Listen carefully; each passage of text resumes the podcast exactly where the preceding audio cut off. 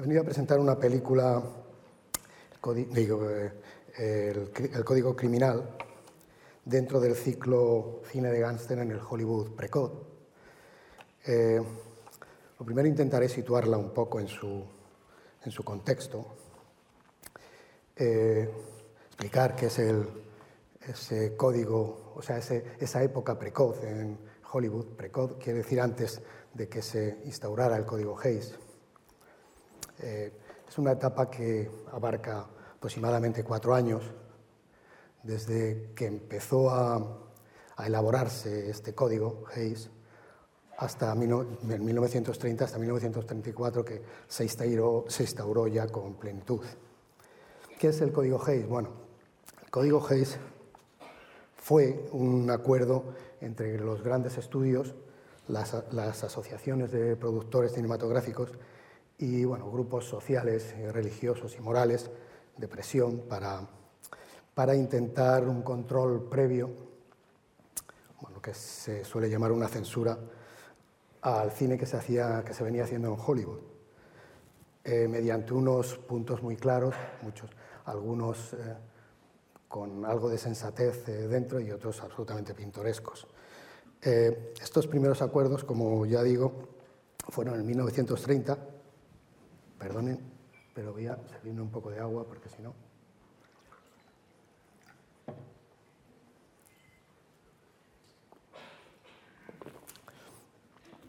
...1930 y hasta 1934 la serie de películas que se hicieron eh, es lo que se llaman películas precoz.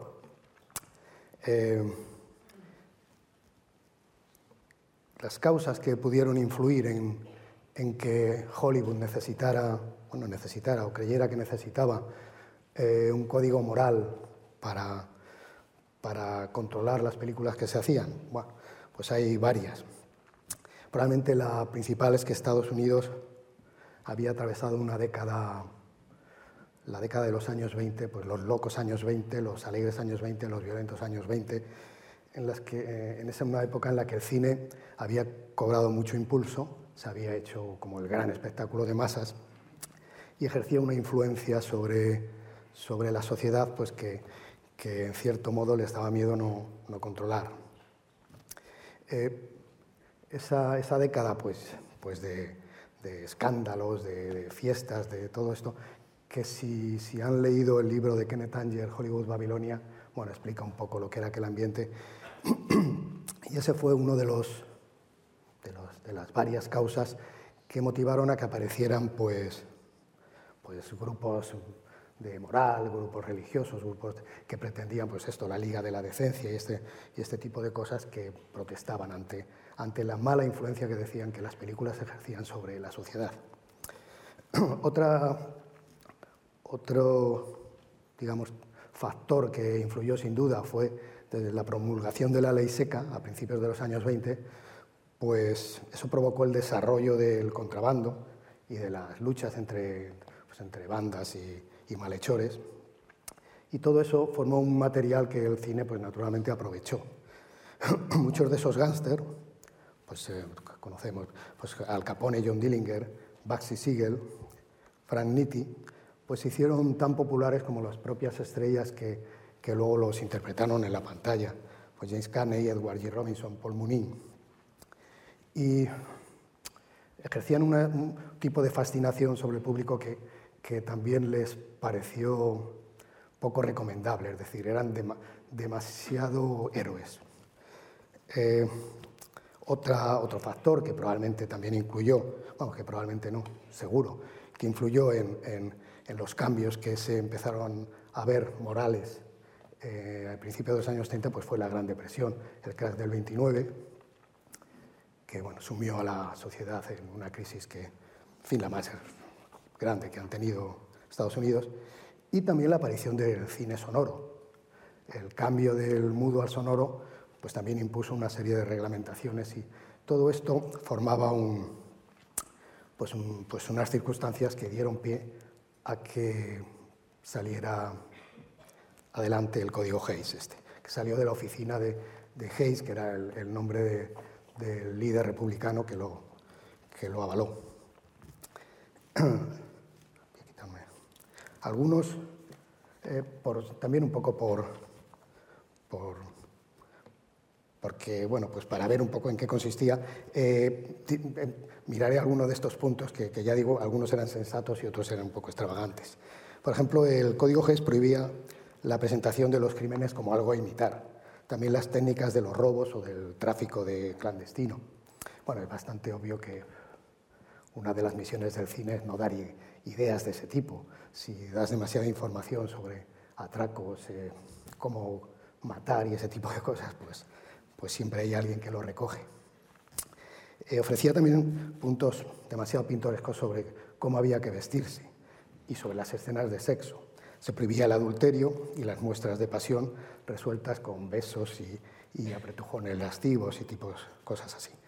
Había que suprimir las escenas crueles, la violencia explícita, el maltrato a animales y niños. En fin, como curiosidad, había un punto en el que solo se permitía la palmada en el trasero si ésta estaba justificada por la trama. Bueno, como ven, estos, estos asuntos, el maltrato a animales y el trato vulgar a las mujeres, eh, ocurría entonces un poco como ahora. Lo que pasa es que hoy yo creo que no hay nada que justifique en una pantalla una patada a un perro o una palmada en el trasero a una mujer. En eso, como ven, pues hemos avanzado un poco. Naturalmente, se prohibía, se prohibía la trata de mujeres, la prostitución, también el consumo desmedido de alcohol y los bailes que implicaran, y esto es literal, movimiento de senos y, y, otras lujurias.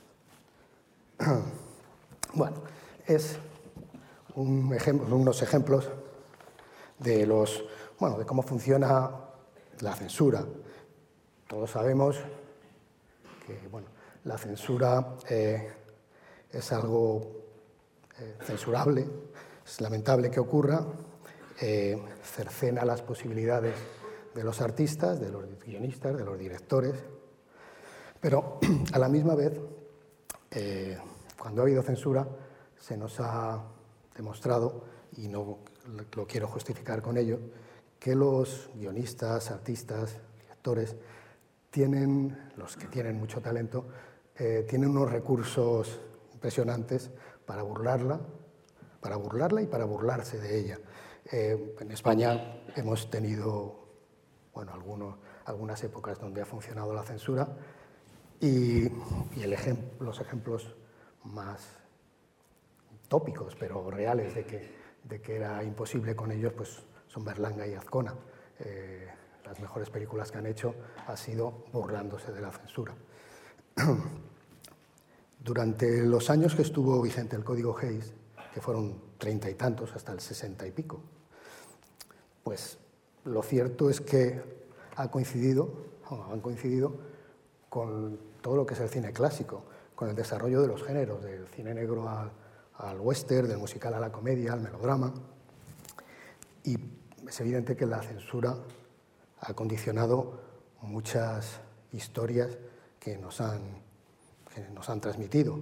Se habrán quedado entre sus uñas muchísimas cosas, pero lo cierto, lo que podemos certificar como que ha ocurrido, es que se, se habrán quedado cosas en sus uñas, pero entre sus dedos, pues hemos podido ver, a pesar del código Hayes, el beso de encadenados, en encadenados de Ingrid Berman y Cary Grant, probablemente el más largo de la, de la historia y el más frutal, no sé. Eh, también hemos visto el marcado a fuego de reses en todo el western. Hemos visto el consumo de whisky desaforado en todo el cine de John Ford, además celebrándolo. Hemos visto cómo Rita Hayworth se desnudaba con un guante y, y bailaba con Fred Astaire o Jim Kelly de una manera aún hoy asombrosa.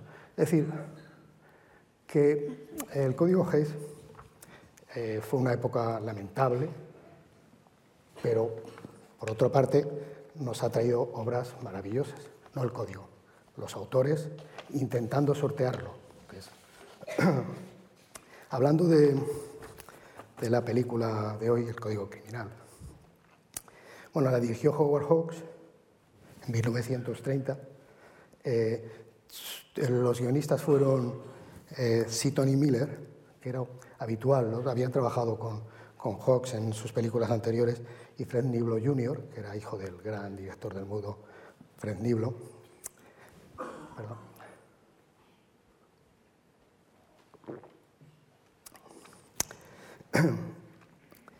Eh, ambos estuvieron, ambos guionistas estuvieron nominados al Oscar, pero no, no lo ganaron.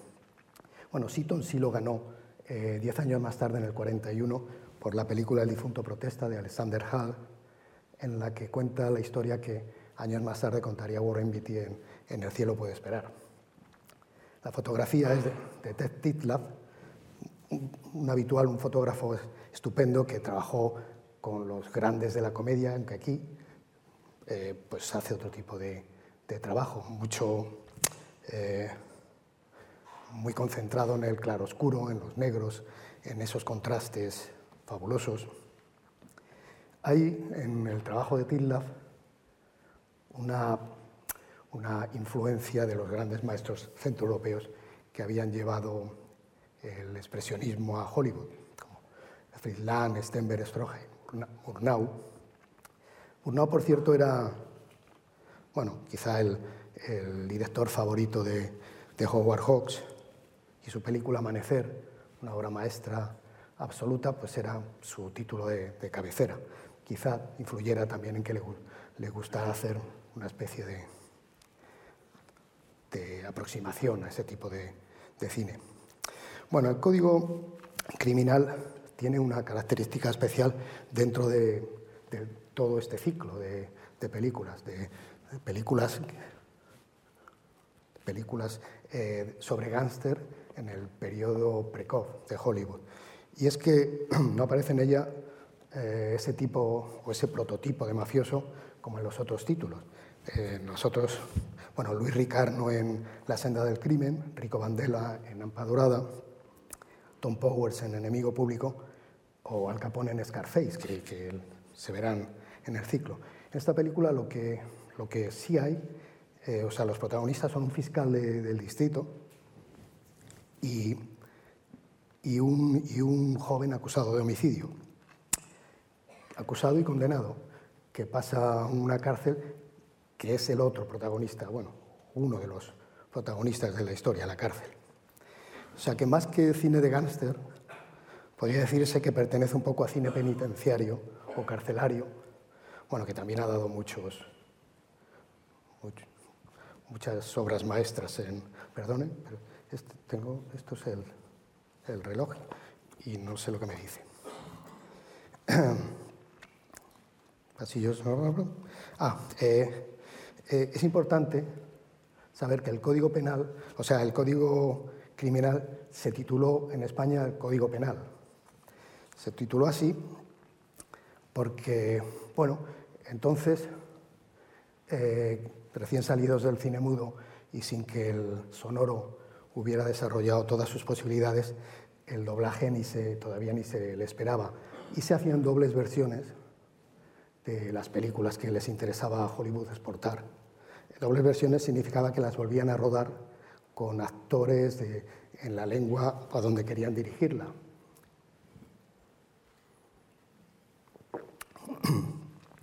Esta versión española eh, la dirigió Matías Sirisi Ventalló en 1931, es decir, muy poco después, y se tituló El Código Penal. Y es curioso porque eh, ese título introduce una cierta confusión, por así decir, código criminal, código penal, podrían parecer lo mismo, son absolutamente distintos. Pero en cambio es, digamos, el centro de la diana de la película. Luego explicaré un poco por qué. Eh, el Código Penal es el conjunto de normas jurídicas punitivas de un Estado, es decir, que recogen las penas que se van a aplicar a, algunos, bueno, a quien haya cometido un delito. y el Código Criminal, por Código Criminal entendemos pues esa serie de normas no escritas que rigen en, los ambientes delictivos, por ejemplo, en el interior de la cárcel, como en esta película. Todos los presos conocen ese código, el código criminal, eh, y sus leyes internas, leyes como la, ley del silencio, que castiga a los chivatos o suplones, Y bueno, ese tipo de confusión eh, en la película es crucial. Eh, en, España veíamos código penal y allí se vio código criminal. ¿no? Depende de, en qué lado se ponga de la, de la cárcel, es una u otra. Se estrenó en 1931, pero todo su proceso de producción, su rodaje, el guion, todo desde 1930, coincidiendo con las primeras tentativas de, llevar a, cabo el código Hayes, pero bueno, eh, realmente no influyó en su, en su, en su contenido. Y eso se ve porque la película hay muchas críticas evidentes, críticas al sistema judicial, críticas al sistema penitenciario, crítica al fiscal, el propio protagonista, el fiscal. Es un personaje cínico que enseguida se nos queda al descubierto. Críticas a la propia policía. La primera escena se les ve a unos policías discutiendo por un problema de juego en las cartas y no lo deja ni en el lugar de los hechos. Eh, o sea que hay una crítica que quizá unos años después, que le pasó a Howard Hawks con Scarface, sus problemas con el código Hayes fueron mucho mayores. ¿no? Pero supongo que eso lo verán el día de, eh, el día de, su proyección. El código criminal tiene una estructura narrativa muy, muy sencilla. Eh, se atiene al tiempo y al espacio lógico. Eh, temporalmente la narración siempre ha avanzado hacia adelante, no hay los típicos flashbacks, esos retrasos, o tantas otras cosas, porque a Howard Hawks vamos, no, le gustaba, los despreció toda su vida, no le parecía un recurso narrativo ni bonito ni eficaz. Sí hay varias elipsis temporales, sobre todo en el tiempo carcelario, que vemos que el protagonista pues, pasa, pasan años que no lo resuelven con unas pinceladas estupendas para que sepamos qué es lo que ha ocurrido, bueno, cómo ha ido su salud, cómo ha ido sus relaciones dentro, está muy bien resuelto. Los, los, espacios de la película son básicamente los de la cárcel, los pasillos, la celda, el patio y las dependencias del alcaide, que es importante la narración el que el fiscal que lo, que lo metió en la cárcel sabiendo, no que era inocente, pero que, que sí, sí hubiera debido tener otro tipo de tal. De hecho, lo, lo dice él al principio de la película. El fiscal dice que si él fuera el abogado defensor, ese hombre no pasaría ni un día en la cárcel, pero es el fiscal y su obligación es enviarlo a la cárcel. Y, bueno, pues luego pasa a ser el alcaide de la prisión. Y esas dependencias donde vive con su hija es un poco también uno de los puntos claves ¿no? de la narración. ¿De qué, ¿De qué trata? O sea, ¿qué se nos queda de, del Código Criminal? Pues, pues se nos queda, quedan muchas cosas, pero yo creo que el asunto esencial, que es lo que decía, es esa especie de dilema que tiene el protagonista entre qué código, qué código obedecer o qué código priorizar, si el código eh, penal o el código criminal. Y es, eh, es un momento clave de la película, cuando, además clave y que les va a interpelar a todos ustedes. Él va a tomar una serie de, de posturas con respecto a, cómo debe de comportarse eh, si es, o, qué debe de seguir, si ese código penal que le obliga a una serie de cosas o ese código criminal que le obliga justamente a las contrarias. Y, y eso pues es, profundo, porque cada uno, cuando lo ves, cada uno sin, querer, eh, estás intentando ponerte en su lugar y, saber qué, harías tú en su caso. Bueno, pues de lo que cada uno decida qué haría, pues también habla un poco de, sí mismo, ¿no? Es complicadísimo. Pero bueno, de aquí también surge, pues, pues eh, asuntos importantes de la película como es la ley, los problemas que se derivan de incumplirla, sea por maldad o por mala suerte, y, allá donde se incumpla, es decir, a cualquier lado de si es dentro de la cárcel o fuera de la cárcel. Hay, unas leyes y sabes que si no las cumples, pues te, te cuestan, te cuestan caro. Eh, también introduce el concepto de la justicia, eh, que en este sentido la ve o, la, o nos la presenta un poco como, como algo imprevisible y, no siempre hábil al detectar dónde está la inocencia y dónde la culpabilidad. Eh, un punto importante también es el sentido del deber, que bueno, he aludido mínimamente. Lo que tiene que hacer un fiscal, lo que tiene que hacer un alcaide, lo que tiene que hacer un preso. Eso está muy bien subrayado en la película y es importante porque todos cumplen, todos cumplen su deber. Te caigan mejor o peor, pero cada uno sabe cuál es su deber e intenta cumplirlo. Eso es muy de Howard Hawks. Como, la, como el aspecto de la solidaridad, la camaradería, que es fundamental en toda la obra de Howard Hawks. Siempre hay unos personajes que han de ayudarse para cumplir un trabajo y, lo hacen. A ver, ir un poquito rápido. No puede ser que se haya ido tan, el tiempo tan rápidamente. Perdonen estos monólogos míos, pero no los puedo editar.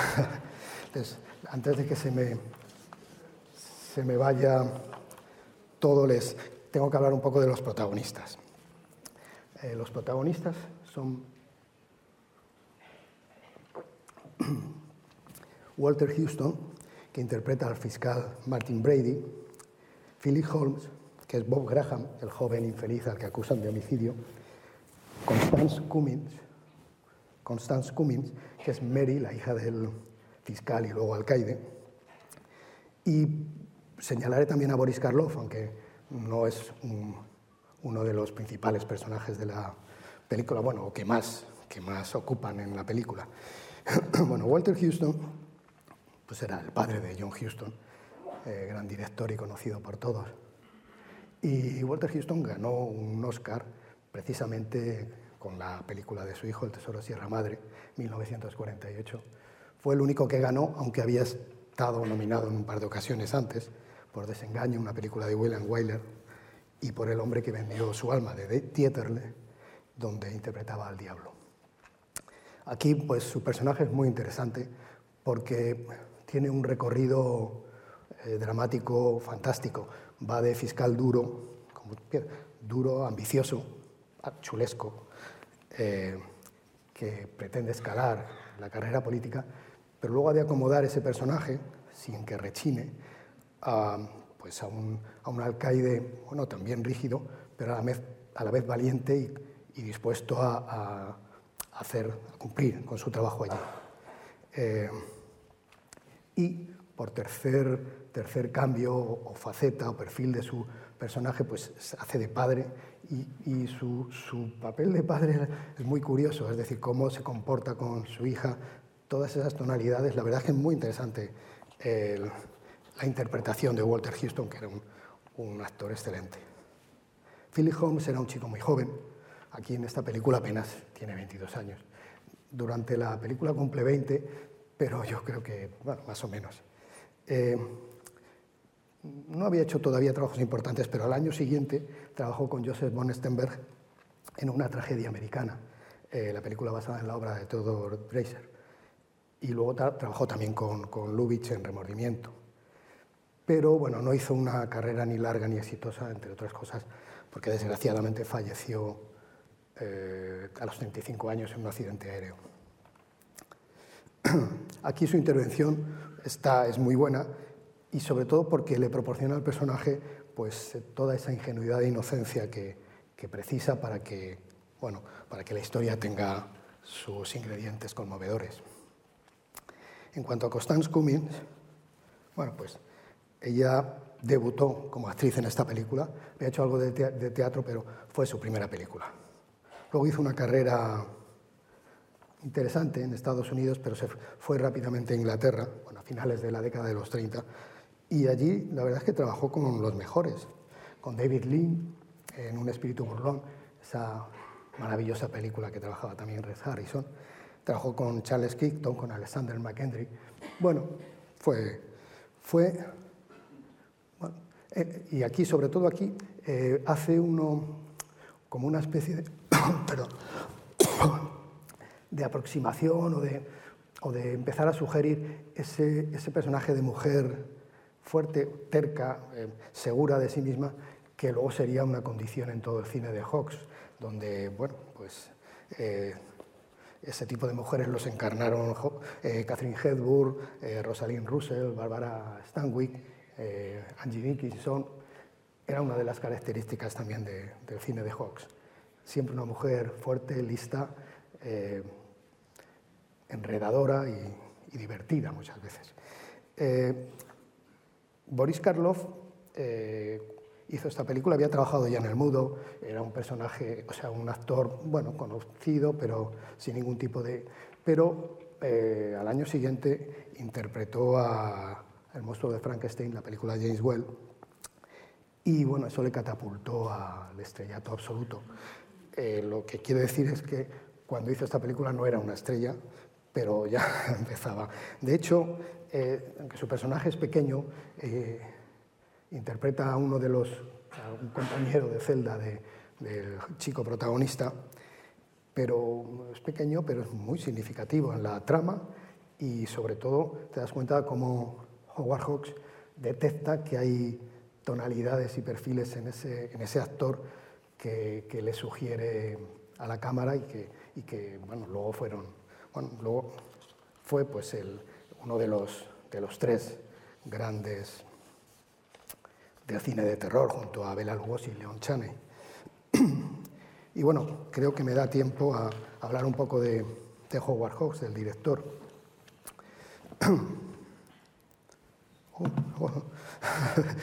el director eh, Howard Hawks, bueno, pues es uno de los más grandes de la historia del cine. Digo uno de los más, yo podría decir el más, pero decimos uno de los más grandes de la historia del cine.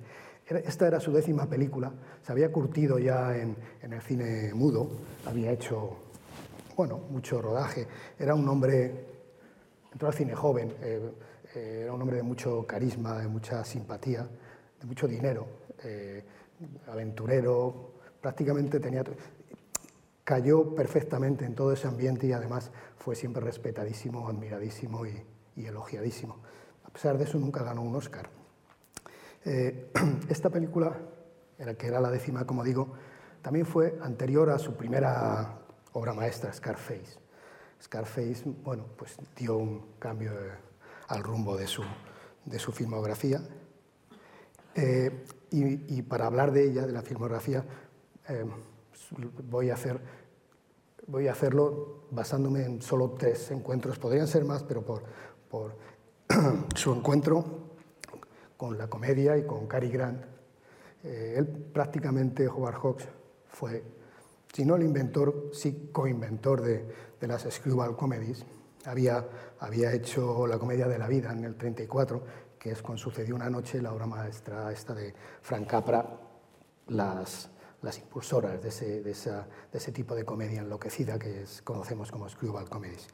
Bueno, pues un encuentro con Cary Grant, que fue en La ciudad de mi niña, eh, película que conocen todos ustedes, que pues pasarán los siglos y todavía veremos con, con deleite, junto a Catherine Hepburn, que hace un personaje maravilloso también. Eh, y con Cary Grant hizo al año siguiente Luna Nueva, probablemente la comedia más rápida que se ha hecho nunca, con unos diálogos, eh, él y Rosalind Russell solapándose, algo, ¿saben? Luna Nueva es, esa película de la que luego Billy Wilder hizo una versión, que se, bueno, una versión, una adaptación que se llamaba Primera Plana. Eh, con, Gary, con Cary Grant hizo La novia era él, con Cary Grant hizo Me siento rejuvenecer. Quiero decir que hay una, una especie de, de reunión entre Howard Hawks y Cary Grant, que dio lugar a obras maestras de la comedia y hizo otras comedias maravillosas. Con Gary Cooper hizo Bola de Fuego, con Gary Cooper y, y, Barbara Stanwyck. Con Marilyn Monroe hizo Los Caballeros las prefieren rubias. Pero bueno, centrándome Cary Grant y la comedia, luego su encuentro con Humphrey Bogart. Pues es crucial para la historia del cine para la historia de Bogart y para la historia de Lauren Bacall, porque se conocieron en esa película y digamos que inauguró o le dio posibilidades a, a, Howard Hawks de cambiar de género, pero no, no cambiar por cambiar, o sea, cambiar para hacer obras maestras como, como es eh, Tener y no tener y como hicieron posteriormente El sueño eterno, también eh, Lauren, o sea, Bogart y Bacall. y diría también un tercer encuentro pues más que maravilloso, que fue con John Wayne, Ahí se encontraron John Wayne, Howard Hawks y el western. Eh, con John Wayne hizo Río Rojo, es una película asombrosa, o sea, eh, está, o sea, no hay ningún western mejor. Puede haber alguno igual de bueno, pero mejor que Río Rojo, en el que por cierto aparecía un jovencísimo Montgomery Cliff que, que ya le sorprendió a, John Wayne y le, obligó a estar muy por, muy por encima de sus posibilidades dramáticas hasta hacer una de las composiciones mejores de toda la filmografía de John Wayne. Pero luego con John Wayne hizo Río Bravo, una obra maravillosa de principio a fin. Hizo El Dorado, hizo Río Lobo, la última película que hizo. Y también había hecho una, una aventura africana en Atari. Bueno, lo ha reducido mucho a estos tres nombres de, actores de su filmografía, de estos tres géneros, pero, pero bueno, eh, ya he dicho, no, con todos estos títulos maravillosos nunca ganó un Oscar. Ganó un honorífico que le dieron en 1974, pero no por estas películas, por toda su obra, merecidísimo, por cierto. que, ¿Cómo, ¿Qué le ocurrió a Howard Hawks para dar ese pequeño salto entre ser bueno, pues, el gran director de estudio con muchísima independencia o, autonomía, como prefieran, eh, que saltaba de género en género a ser uno de los más grandes autores de, o artistas incluso del siglo XX? Bueno, pues que los chicos de Cayer de Cinema, eh, a finales de los años 50, revolucionaron todo esto y descubrieron que entre ese Hollywood que hacía películas como si fuera eh, una cosa industrial, dentro había grandes genios. Bueno, no solo descubrieron a, Howard Hawks, también a Hitchcock y a John Ford, en fin, estoy hablando de, pues de Godard, de Truffaut, en fin. Y bueno, eh, todas estas películas de Howard Hawks que hemos dicho, ¿cuál es la mejor película? ¿Cuál es la preferida? Pues no lo sé, es una pregunta, yo me la he hecho muchas veces y ya en realidad lo que he decidido pensar o decir es que la mejor película de Howard Hawks es la que estemos viendo en ese momento. Con lo cual, nos, si les parece, y creo que, que no me he pasado mucho, pues en la película, no sin antes de agradecerles su estupenda atención, que no veo a nadie con la luz, pero les agradezco mucho su atención y su y que me excusen las, las cosas estas que me traigo yo en el púlpito. Gracias.